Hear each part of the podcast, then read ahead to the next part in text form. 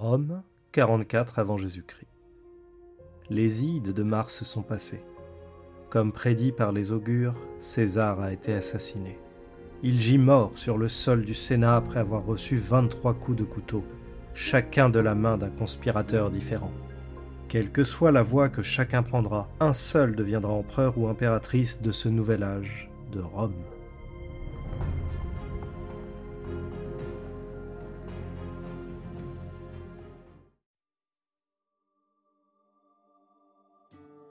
Bonjour à tous mes délicieux amis, c'est le Dandy Meeple et j'ai le plaisir de vous retrouver aujourd'hui pour vous faire la présentation d'un jeu de société qui s'appelle Age of Rome Ad Gloriam. Age of Rome est un jeu créé par Vangelis Eftimiou, Antonio Cianopoulos, illustré par Evan Scale et localisé en France par Don't Panic Games et Légion Distribution. Age of Rome est un jeu de placement d'ouvriers et d'anticipation et planification qui risque de vous faire tourner la tête à plus d'un titre.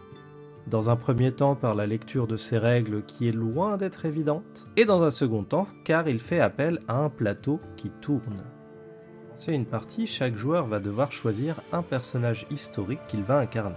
Déjà un premier point d'intérêt à noter sur le jeu, c'est que chaque personnage est asymétrique autant sur les ressources de départ qu'il va avoir pour démarrer la partie, mais également sur les différentes stratégies de complot qu'il pourra utiliser au cours de cette dernière. La structure d'une partie d'Age of Rome est composée de 9 manches au cours desquelles les joueurs vont enchaîner leur tour. D'abord en complotant contre leurs adversaires, puis en construisant des bâtiments sur les régions qui leur font face, en positionnant leurs partisans sur ces bâtiments pour réaliser des actions, et enfin en récoltant les fruits de leur dur labeur. Prenons un petit peu de temps pour décrire en détail le plateau qui est assez original dans ce jeu. Le plateau central est composé d'un énorme disque coupé en 4 régions. Chaque région fait face à un joueur et contient 5 emplacements pour y construire des bâtiments, un de chaque type présent dans le jeu. Sous chaque région, il y a également un disque que l'on va faire tourner au fur et à mesure de la partie. Ce disque indique la population de cette région. Plus vous construisez de bâtiments, plus la région gagne en prestige et plus d'habitants viennent s'y installer. Et bien entendu, plus il y a d'habitants dans une région, plus importants seront vos revenus lors de la phase de revenus. Lorsque tous les joueurs ont terminé leur tour et que la manche prend fin, le plateau va tourner dans un sens indiqué par une carte de début de tour, soit d'un cran, soit de deux crans vers la gauche ou vers la droite. La conséquence de ce mouvement est que la région sur laquelle vous avez construite au premier tour va devenir accessible à un autre joueur, tandis que vous récupérerez celle d'un autre joueur qui aura déjà préalablement construit dessus ou pas. Il est donc possible que vous offriez des opportunités d'action à votre adversaire le tour suivant et qu'en échange vous receviez une région sur laquelle vous manquez d'opportunités pour faire des actions. Heureusement, les complots sont là pour équilibrer la donne. En effet, au début de votre tour, vous pouvez décider de positionner un complot sur votre région. Dès lors que, lors d'une manche subséquente, un adversaire a votre région, vous avez le droit, en début de manche, d'activer ce complot. Ce qu'il se passe, c'est que vous allez infliger un malus à votre adversaire qui est sur la région où vous aviez placé ce complot, en fonction de ceux disponibles sur votre plateau. Et comme je le disais au début de la partie, ils sont asymétriques, chaque joueur dispose de trois différents complots qu'il va pouvoir exploiter. Vous pourrez donc altérer le résultat des actions entreprises par vos adversaires, que ce soit sur le plan économique, politique ou militaire. Grâce aux 5 bâtiments différents présents dans le jeu Age of Rome, de nombreuses stratégies s'offrent à chaque joueur pour optimiser son gain de points de gloire. Via une stratégie militaire, en construisant des casernes, vous déplacerez vos troupes sur différents champs de bataille qui vous demandent d'avoir un certain nombre de troupes pour gagner des points de victoire, et le joueur majoritaire dans une région gagnera plus de points que ses adversaires. Si vous préférez fabriquer des sénats et vous investir en politique, vous avez une opportunité de remporter des points de gloire au cours de la partie mais également à la fin de la partie.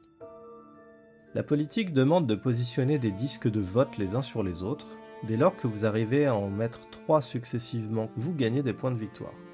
L'astucieux système limitant la colonne de vote à 5 jetons fait que dès qu'un joueur place un sixième jeton au-dessus, celui qui est tout en dessous disparaît de la pile. Cela offre une opportunité à d'autres joueurs de remporter les points de victoire pour les 3 jetons successifs. En construisant des bâtiments religieux, vous gagnez l'opportunité de fabriquer votre Parthénon, composé de différentes parties, une base et un temple. Chaque petit élément vous apportera des points de gloire en fin de partie. Les bâtiments commerce vous font gagner des cartes que vous pouvez utiliser soit pour leurs actions, soit pour réaliser des collections. À ce moment-là, il vous faut trois cartes d'un même type que vous placerez devant votre plateau, ce qui vous octroiera des points de victoire bonus en fin de partie.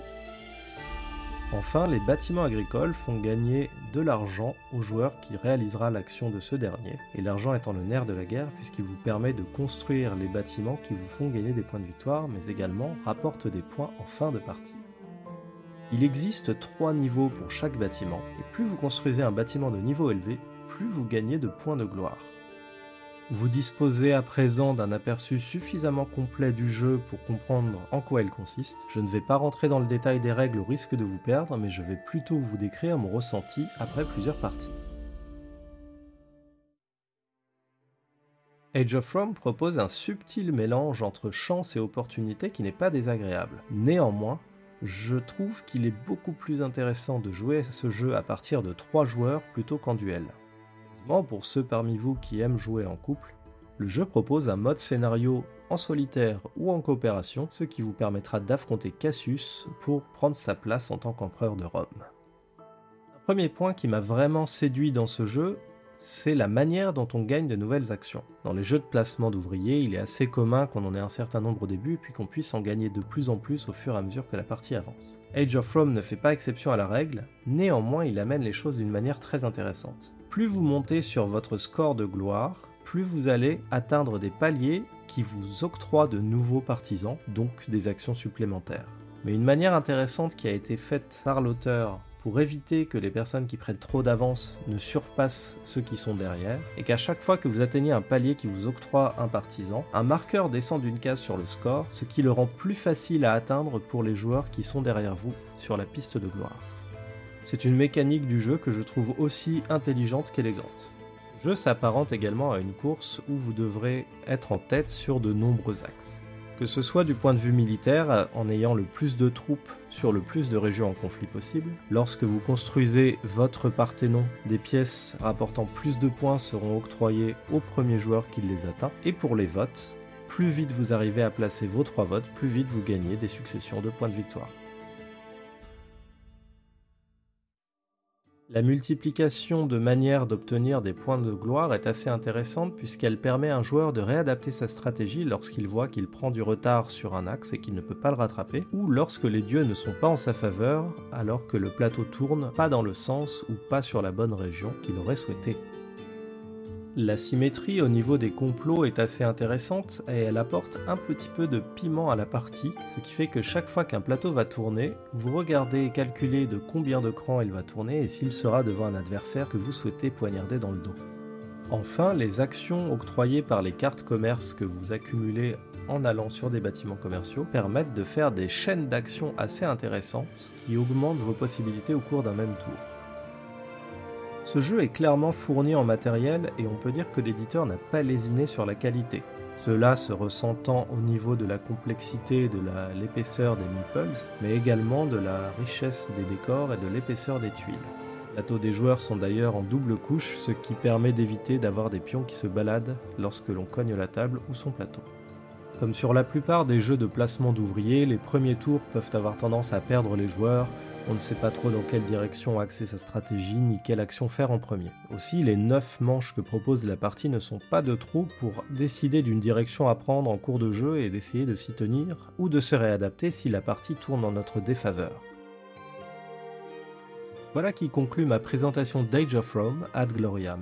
J'espère que ce petit tour dans la Rome antique vous aura séduit et que vous êtes désormais prêt à revêtir votre toge et à vous prélasser sur un sofa en mangeant du raisin. Je remercie Asmodée qui m'a fait parvenir la boîte afin de l'essayer et de vous le présenter. Et il ne me reste plus qu'à vous souhaiter une excellente fin de journée en compagnie d'Entrejeux Studio.